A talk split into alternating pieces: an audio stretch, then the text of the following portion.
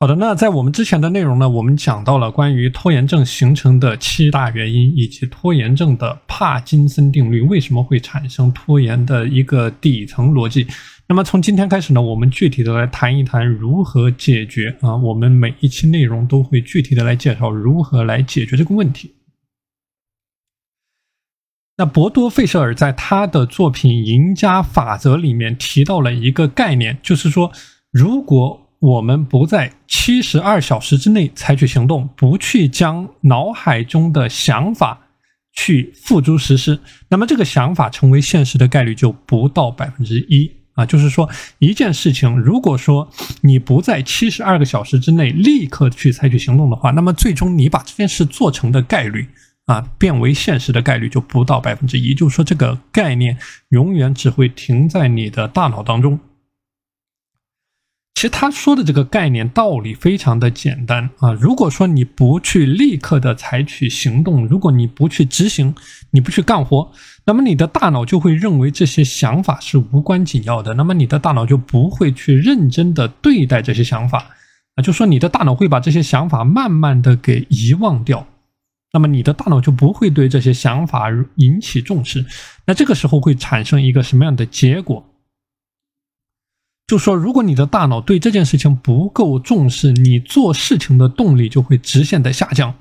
我们之前讲过了关于你自律管理的动力和阻力的概念。如果说你的大脑慢慢的选择把这些想法遗忘，那么它你做事情的动力就直线的下降。那一旦你错过了这个七十二小时的窗口期或者黄金时段，那么你再想做这件事情的话，做这件事情的难度会剧增，负面的情绪会剧增。所以这里引入了我们今天要谈到的一个话题，就是说，当你决定要做一件事情的时候呢，必须在七十二小时之内完成。就无论结果再烂，无论你最后拿到的结果再烂，你也必须在七十二小时之内有一个结果啊！这个点非常的重要，一定要在七十二小时之内有一个结果。那么这题这里我们具体的来说一下啊，应该如何去具体的操作？那么第一个步骤呢，叫做决定去做某件事情啊。我们讲七十二小时法则有三大步骤，第一个步骤叫做决定去做某件事情，就是说，一旦你的大脑当中形成了某一种想法，那你就必须要立刻的做出决断，就说你是做这件事情还是不去做这件事情。那么一旦你的大脑做出了决断之后，你的肾上腺皮质就会分泌出防御性的荷尔蒙，那么这个时候呢，你完成这件事情的概率就大大的提升啊，就说你一定要先第一个步骤就是。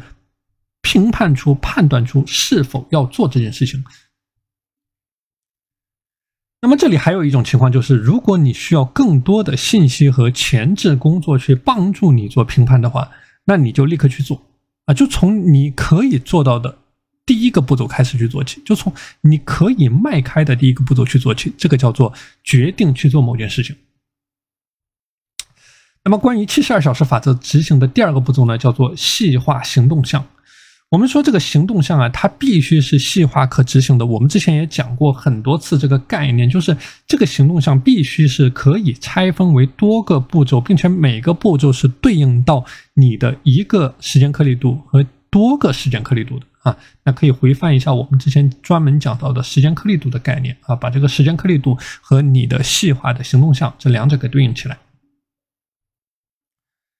那么第三个方面呢，叫做开始行动啊，就是执行，开始去执行。我们说很多人他有完美主义的倾向，那么很多事情在刚开始做的时候，他花费了大量的时间去思考怎么样做的尽善尽美。但是在对抗拖延的一个重点就是说，你从能够做的地方开始去做啊。我反复讲的一个概念叫做一个烂开始好结果强过一个好开始烂结果，就说你只有先把一件事情给做起来了之后。你才有完善它的机会，因为我们讲完成比完美重要，所以你先追求完美。只有你先把一件事情给做起来了，你才会有完善它的机会。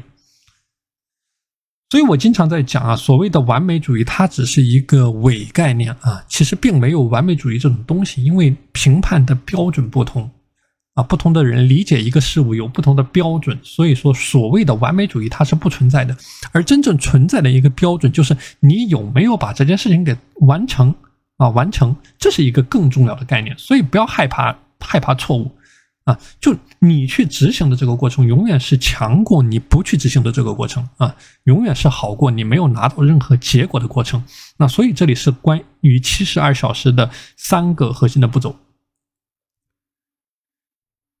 那么关于七十二小时法则呢，它有四个要注意的技巧啊，四个在要注意的技巧，就是当你在执行的过程当中，有四个技巧是需要你去注意的。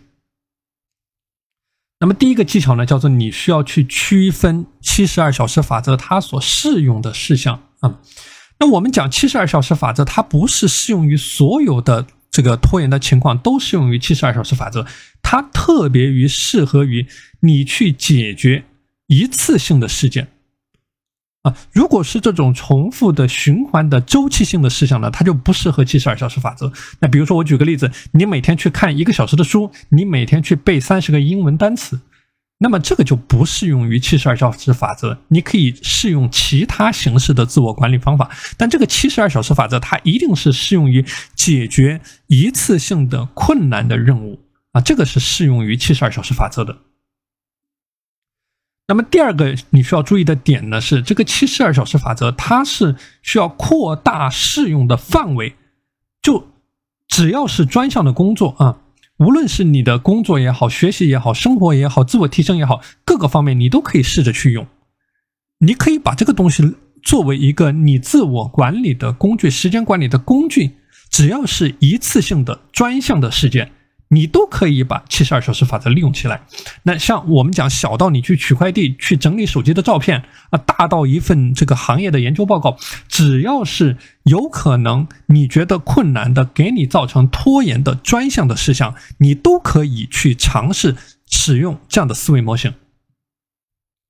那么第三个需要注意的点呢，就是你可以选择一款效率管理的工具来跟进整个过程。就你确定任务之后，你马上把这个工这个这个任务啊给记录在这个工具上面啊。我们之前也专讲过这个关于这个时间管理的工具的专题。那么就是你确认任务之后，你马上把它记录在工具上面，然后你有截止的时间，你有每天的提醒，你有任务的分类啊，你有任务的不同维度，你的工作、学习、生活、理财等等啊，就是用一旦你确认了这个任务，那么立刻把它体现在你的工具上面。那么最后一个技巧呢，就是你要建立你的奖惩体制啊，奖惩体制这个也是非常重要的一个概念。我们之前在讲到习惯形成的要素的这个习惯形成的机制的三要素里面提到了线索、执行和奖励。那么这个奖励，也就是这里我们提到的奖惩体制，它是你习惯形成的一个重要的要素。那比如说，你可以以二十一天作为一个周期。如果说你在这个周期之内能够遵循七十二小时法则所完成的任务，并且按时完成，那你可以给到自己正向的反馈，可以给到自己一个奖励啊。那么关于这个习惯形成的三要素呢，在我们本周的课程啊，我会重点的来给大家介绍一下，怎么样和我们的精力管理所结合在一起。